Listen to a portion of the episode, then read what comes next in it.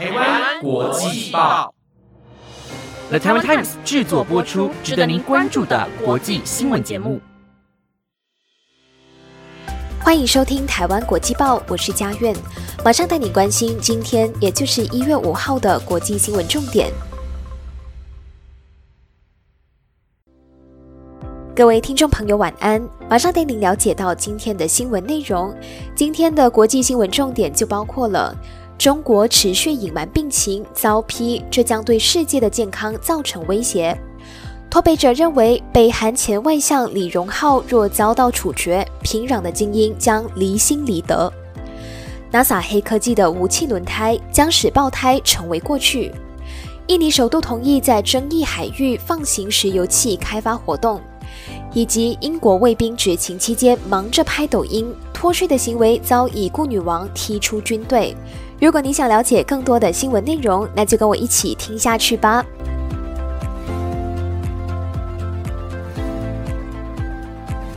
来到了二零二三年的第五天，今天是一月五号。首先呢，要带给大家的第一则消息，同样还是跟新冠肺炎有关系哦。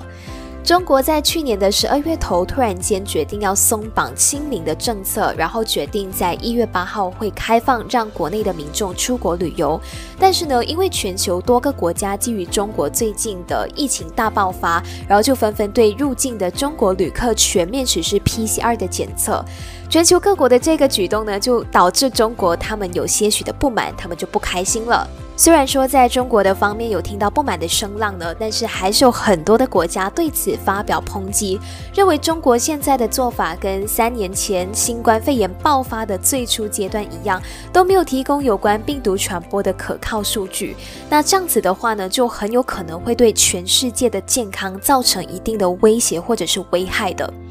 评论就指出呢，中国在经历了失败的清零政策之后呢，就突然间急转弯嘛。如今病毒大规模的蔓延，就像是新冠疫情刚开始的时候一样。所以呢，针对中国最近在政策上面的一个大转弯哦，世界卫生组织他们就不得不再三的去催促，要查明在中国到底发生了什么事情。为什么世界卫生组织突然间会想要进行一些调查呢？是因为中国官方所通报的新冠死亡人数真的是非常非常的少。少到让人觉得有点不可思议，甚至是产生了一定的怀疑。那很多的中国民众呢，现在正为领导层的无能付出生命作为代价。而在世界其他地区呢，人们就希望说，不要因为中国突然间放宽的这个政策呢，再导致全球出现新的危险的变种病毒。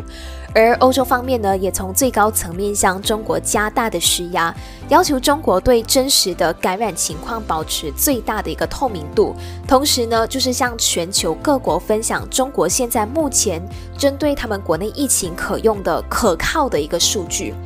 他们也表示，如果中国他们不能够做到这一点的话，那就可以得出一个结论，就是如俄罗斯是世界和平的威胁一样，中国也会对世界的健康造成威胁。无论如何呢，都希望大家还是能够好好的照顾自己，然后外出的时候呢，也是要保持一定的安全距离。毕竟新冠肺炎它还是依旧存在在我们的社区当中，大家还是不要掉以轻心喽。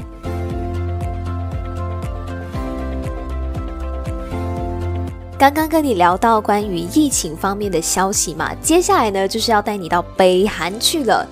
日本读卖新闻四号的时候呢，也就是昨天，他们就引述了几位北韩可靠消息人士的话进行一个报道，表示说北韩的前外相李荣浩可能已经遭到处决了，时间是在去年的夏天到秋天之间。另外呢，还有四到五名的外务省官员遭到处决的。那针对这个传闻呢，从二零零四年一直到二零零七年期间，曾经在北韩驻英大使馆担任李荣浩手下，然后在二零一六年叛逃的北韩前驻英公使泰永浩就认为说，如果李荣浩他是真的被处决的话，那金正恩呢可能会让自己陷入精英层级离心离德的一个困境。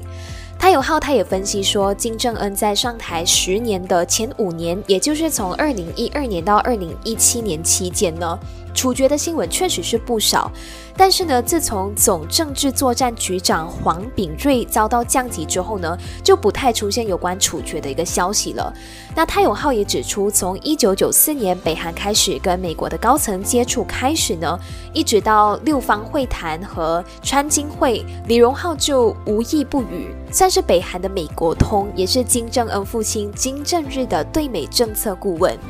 南韩国家情报院对于读卖新闻的报道就表示说，从二零二零年四月一直到现在，北韩的媒体就不曾报道官员被处决的消息，所以目前呢还是没有办法证实这个新闻它的一个真伪。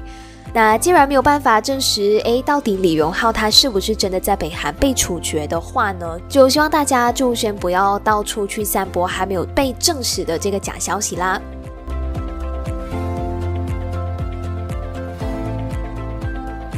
台湾国际报今天要带给你的第三则消息，就是跟新科技有关系了。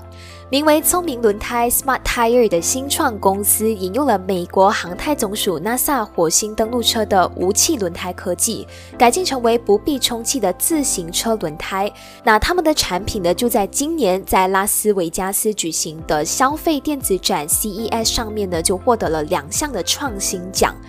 那根据有趣的工程报道，Smart 公司呢，他们就表示他们的 METL 轮胎赢得了两个奖项，一个是车辆技术与先进机动性，那第二个呢就是可持续性、生态设计及节能相关的奖项了。那 Smart 的创始人杨尼 Brian Yanni 和寇里 e r c o l e 表示。轮胎业百分之七十五的收入就来自更换轮胎。以美国为例子，每年就要消耗掉二点四六亿条的废轮胎，而且这些轮胎呢就很难再被利用嘛。他们就声称呢，这个新轮胎可能挑战两千五百亿美元的轮胎行业。值得一提的是，METL 轮胎的设计是利用高弹性金属丝所编制的轮胎，源自 NASA 格伦研究中心所开发的那个记忆金属，在几个太空任务的时候，为了要抵抗这个恶劣的太空条件以及稀薄气压环境所设计出来的。在经过这个 Smart 的技术引进之后呢，成为一个可以使用很多年的防刺穿轮胎，也更容易再被回收再利用这样子。那谈到这个轮胎的成本问题呢，杨尼他也有说，目前他们的公司正在修改材料的成本，原型轮胎的材料成本已经比上一年是降低了百分之八十五以上的。然后公司呢，目前是正在进行上市前的最后调整。然后呢，在公司的网站上面就表示说，这个 METL 的自行车轮胎的价格呢，是大约在一百到一百五十美元。如果是换算成新台币的话，就是大约三千到四千六百新台币。然后呢，也会在二零二三年的第一季开始接受订购。那不知道如果这样子的一个新型轮胎在台湾被推行的话，大家会不会购买呢？都欢迎你们来到台湾国际报的这个节目底下留言，让我们知道你的想法。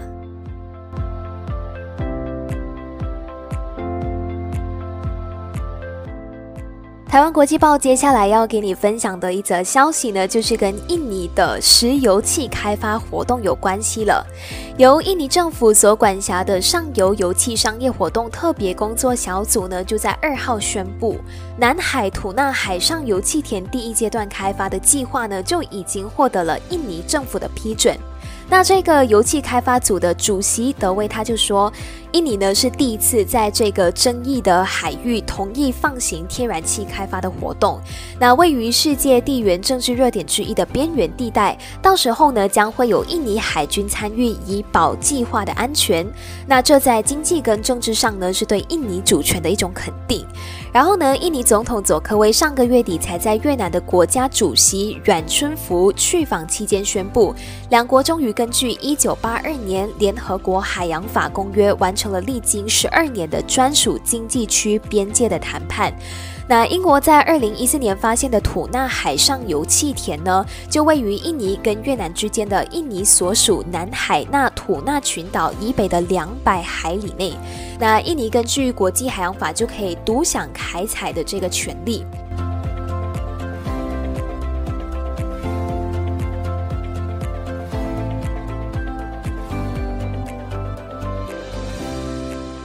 在台湾国际报要跟大家分享今天的最后一则消息之前呢，先来问问大家一个问题：你是抖音或者是 TikTok 的使用爱好者吗？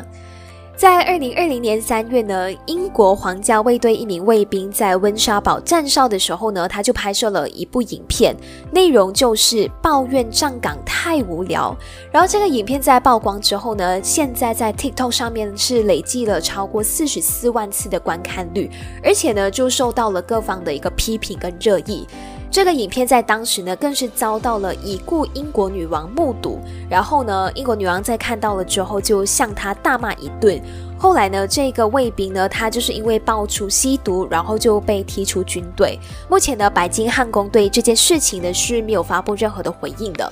根据报道呢，这一名拍摄 TikTok 的男主角呢，他是二十三岁斯特劳汉。然后呢，他是在二零一九年加入苏格兰卫队。在影片当中呢，你可以看到他是穿着招牌的红色制服，然后戴着熊皮帽，扛着步枪在那边转来转去，甚至呢拍到女王她在遛狗时候的画面，还在影片当中呢说出女王的卫兵不屑站哨等等的一些比较不雅或者是不敬的语言。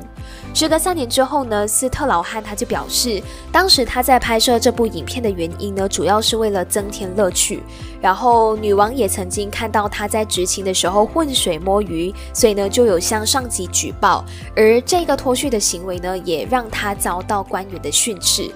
那针对这起事件呢，皇家学会他就表示，如果守卫军队的纪律再这么的松散的话呢，王室的安全可能就会存在潜在的风险啦。不知道大家怎么样去看这一则趣味的新闻？反正我是觉得说，该认真的时候，特别是卫兵，这是负责要保卫整个国家安全的一个岗位，就需要特别的负责任。好啦，不知道大家对于这个新闻有什么样的想法，都欢迎你来跟我分享。那以上就是今天的台湾国际报新闻内容，是由 The Taiwan Times 制作播出。不知道你对今天的哪一则新闻是更加的印象深刻的呢？或者是有特别的想法的吗？如果你有任何的想法想要交流的话，都欢迎你在 Apple Podcast 或者是 IG 私讯我们哦。感谢大家的收听，我是佳苑，我们下次见。